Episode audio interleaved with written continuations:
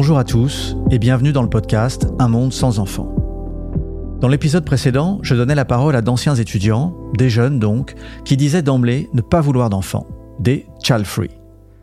À les écouter, je gardais le sentiment que ce n'étaient pas des vrais child free, mais plutôt que si le monde était mieux fichu, pas de crainte de l'avenir, pas de crise écologique, pas de patriarcat, ils en auraient volontiers une portée d'enfants. Et là, je voudrais tenter avec vous quelque chose qui n'a jamais été fait à ma connaissance dans un podcast, ou en tous les cas dans un podcast sur la démographie, ou peut-être sur la démographie prospective. Vous demandez de garder à l'esprit ce que je viens de dire, mais de ne plus y penser jusqu'à ce que je vous y ramène en disant le mot Obama. Yes, we can. Vous avez compris? Quand je dirai dans quelques minutes Obama, vous repenserez au fait que la distinction entre child free et childless n'est peut-être pas aussi nette qu'on le croit. We can do that. En attendant, pour aller plus loin, j'ai trouvé des femmes de mon âge qui peuvent porter sur leur parcours et sur leur choix un regard rétrospectif. Bonjour, je m'appelle Lila Jacinto, je suis une journaliste, euh, j'ai 52 ans. Je n'ai pas d'enfant. J'ai décidé très tôt de ne pas avoir d'enfant. J'ai 52 ans et je n'ai pas d'enfant. I don't have kids. Vous allez voir, pour Lila, ne pas avoir d'enfant est sans doute la meilleure décision qu'elle n'ait jamais prise. Une décision qui cimenta sa liberté. Il y a eu plein de moments dans ma vie qui étaient compliqués. J'ai changé de pays, j'ai divorcé plusieurs fois. À chaque fois, c'était dur. Et je me suis dit, au moins, je n'ai pas d'enfant.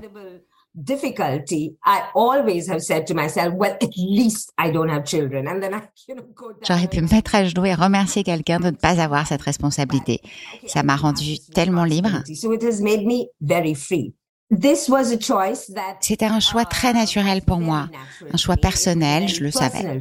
uh, for me. I just knew it. Uh, you know, I am uh, an American and a Je suis French américaine, je suis française, mais je suis née et j'ai grandi en Inde.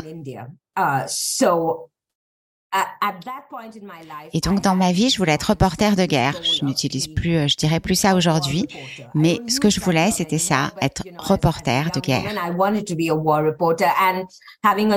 avoir un enfant, ça marchait pas du tout. Donc c'était ma décision. Et la plupart de mes amis à Bombay n'ont pas d'enfants non plus. Ce n'était pas le cas de mes amis américains et certainement pas de mes amies françaises. And definitely not the case with my French friends. Que diriez-vous à des jeunes femmes qui se posent la question d'avoir un enfant? Well, the one thing I never do is Bon, la seule chose que je ne fais jamais, c'est de donner des conseils. C'est ridicule, toute personne serait ridicule de m'écouter et vous devez vous écouter vous. Lila refuse de donner un conseil et une minute après le donne bien volontiers. So, what advice Alors quel conseil je donnerais aux femmes? Ben c'est le même que je donne à tout le monde, c'est écoute-toi. Et si tu n'as pas les tripes de t'écouter, tu n'as probablement pas les tripes de prendre cette to décision. listen to yourself, then probably you won't have the guts to take this decision. D'évidence, Lila a fait le bon choix pour elle, mais cela n'a pas été sans se battre. Je lui demande si cette position lui a coûté des histoires d'amour. Visiblement, pas trop. Entre 25 et 35 ans, Lila vivait à New York Toutes mes copines new-yorkaises étaient super stressées. Elles cherchaient tout un partenaire avec qui avoir un enfant et not elles n'en trouvaient pas parce que, comme je leur disais, ton besoin d'enfant se sent de beaucoup trop loin, c'est comme si tu puais le poisson et moi, évidemment, je n'ai jamais eu ce genre de problème. En y repensant dans mes relations amoureuses, l'absence d'enfant nous donne finalement beaucoup plus d'espace et de légèreté et de jeu. Je la crois bien volontiers. Lila raconte qu'à New York, les hommes cédaient à l'horloge biologique des femmes. Et à Paris C'est seulement en France que j'ai rencontré des hommes complètement dingues de bébés. Ah, vive la France. Lila porte fièrement son étendard child free. Pourtant, je ne peux pas m'empêcher de penser que la plupart des child free choisiraient autrement dans un monde meilleur. Alors, je suis retourné parler avec Adelina et Carla, deux des étudiantes de l'épisode précédent, les plus child free, leur demandant de bien réfléchir. Êtes-vous certaine de ne pas vouloir d'enfants ou êtes-vous contrainte par les forces patriarcales et climatiques? Adelina répond de manière si articulée. Oui, je trouve difficile de séparer les deux et je comprends bien ce que vous voulez dire. Ah, ça commence bien. that is it more like my personal uh, sort of perhaps lack of desire Est-ce plus mon absence de désir personnel pour un enfant ou est-ce le fait que j'associe cela avec les inégalités, le travail supplémentaire et il y en a tant? Additional uh, labor that it requires and so much of it. So yeah, no, I definitely Donc oui, je vois très bien ce que vous voulez dire. C'est un peu l'œuf et la poule. Je ne sais pas très bien lequel m'influence, mais je sais que je douterais davantage de ma décision de ne pas avoir d'enfants s'il y avait ces mécanismes qui facilitent le fait d'avoir des enfants.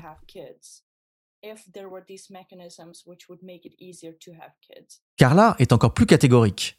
Et pardon pour le son, il y a un petit écho qui nous vient de Madrid. En ce qui me concerne, je ne veux pas d'enfants, mais j'ai peur de changer d'avis à l'avenir parce que la société est telle qu'elle est. J'ai peur qu'une chose emmène à une autre et que je me retrouve à la maison ou travaillant à temps partiel. Ma liberté entravée. Je ne sais pas. Avoir un enfant, c'est dur. Donc oui, je pense que je n'en veux pas. Point barre. Et là, tout d'un coup, je me suis vu faire. Obama Yes, we can. Souvenez-vous, Obama We can do. Depuis le début, je suis parti avec ce sentiment que les child free n'étaient pas des vrais child free, mais plutôt poussés à renoncer par les imperfections du monde. J'essaye tellement de déconstruire leur désir d'être sans enfant, d'en montrer les failles. Pauvres Carla et Adelina, elles m'ont pourtant dit clairement qu'elles ne voulaient pas d'enfants, et je suis quand même allé leur redemander. Elles devaient se justifier, m'expliquer. Mais pourquoi? Pourquoi cette insistance à interroger les child free, alors que cela ne m'est jamais venu à l'esprit de demander à une femme pourquoi elle voulait un enfant? Et puis, il y a Caroline, une amie, mère de deux enfants. Alors moi, j'ai pas décidé d'avoir des enfants. J'ai eu des enfants qui sont arrivés. et J'ai décidé de les garder. Dès la naissance du premier enfant, Caroline raconte que pour elle, tout était difficile. dispo, donc ça a vraiment été très violent. Mon le père de mes enfants travaillait tout le temps et moi j'étais là donc toute seule avec mes enfants. Enfin la première puis la deuxième parce qu'elles sont très rapprochées. Et tout était hyper compliqué. euh, Trouver un mode de garde. Les deux filles sont arrivées. Après j'ai repris mes études, j'ai changé de métier. Et là, pareil, très vite, j'ai eu beaucoup, beaucoup, beaucoup de travail.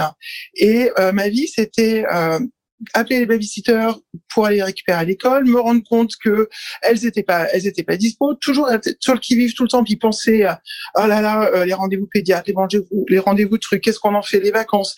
Et en fait, d'un seul coup, la vie s'est accélérée, mais euh, puissance 4000 sans aucun relais. En étant complètement épuisée, j'ai toujours aussi refusé d'être catégorie, de rentrer dans la catégorie maman parce qu'il y avait plein de femmes qui rentrent d'un seul coup, elles sont mamans et elles perdent leur leur identité de femme et j'ai toujours voulu me battre contre ça. disant, Mais non, je suis mère, mais je suis aussi euh, la fille que j'étais avant et je me suis battue avec ça pendant des années. J'ai eu de la chance d'avoir un, un, un mari qui gagnait bien sa vie, donc qui, qui me permettait de me payer du relais euh, avec euh, des babysitters. Mais c'était le, le, le seul luxe, quoi. Et toujours courir, courir, courir, courir, pour qu'après, en fait, ça explose complètement parce que euh, monsieur se barre, euh, le boulot, ça va pas, euh, les enfants me renvoient à la figure que c'est jamais suffisant ce qu'on donne. Donc là, on est, alors là, voilà, j'ai 45 ans, on- je me reprends tout dans la figure, les reproches, les reproches, euh, une fatigue énorme parce que en fait, c'est euh, en fait, c'est un leurre, hein, on peut pas euh, décider d'avoir toujours sa vie d'avant euh, quand on a des enfants. En fait, en fait, ça marche pas hyper longtemps sans relais. J'ai l'impression de me retrouver euh, dans un tourbillon où euh, personne n'est content. Et c'est hyper dur de se rendre compte de ça, en fait. Le- le- tout est un combat, quoi. Tout un combat, et j'ai l'impression un combat, pourquoi Et les enfants me le renvoient en pleine figure, ouais, à quoi bon? Puisque de toute façon, on va tous mourir, nous, on n'aura jamais 50 ans, nous, on n'aura pas d'enfants, euh, nous, on, peut pas, on ne pourra plus manger de chocolat. Pas de chocolat. Mais enfin, c'est l'horreur. Et là, je pose la question. Est-ce que tu as le sentiment que tu aurais dû faire autrement? Je ne sais pas comment j'aurais pu faire autrement. Alors déjà, ça c'est c'est pas dû, c'est pu. Euh, parce que technique, enfin c'est c'est terrible de pas réussir à prendre suffisamment de recul, mais euh, je vois pas comment j'aurais pu faire les choses vraiment différemment si ce n'est euh, faire le choix de pas les avoir. Oui, c'est ça. C'est ça. Mais, mais Et aujourd'hui, bah ouais, je me demande si j'aurais, si, si, si, si c'était, si j'aurais, j'aurais dû me poser la question. quoi. Plutôt que de me dire waouh, euh, parce que je suis plutôt du genre spontané et à foncer tête baissée et, euh, et j'aurais peut-être, non, j'aurais, j'aurais dû me poser la question. De faire, en fait, la plupart des gens euh, réfléchissent avant de faire, euh, de se lancer dans ce genre de, dans ce genre d'aventure. Moi, je n'ai pas réfléchi. Je me demande si je me pose, ouais, la, la question aujourd'hui, je suis un peu dans le regret, quoi. Et si ça était à refaire, si c'était à refaire, je garderais pas. Au-delà de la force des mots, leur simple possibilité d'existence dit quelque chose de notre société.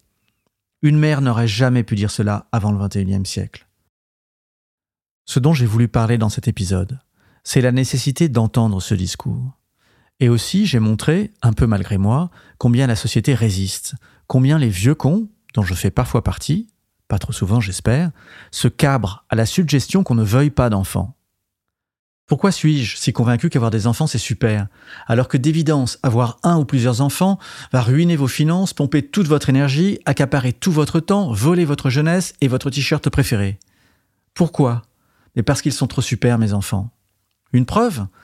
À 10 ans, mon fils s'est passionné pour l'élection présidentielle. On est en 2017, il lit tous les prospectus des candidats, puis très sérieux me demande Pourquoi tu ne te présentes pas à toi? Moi je pense que tu serais élu.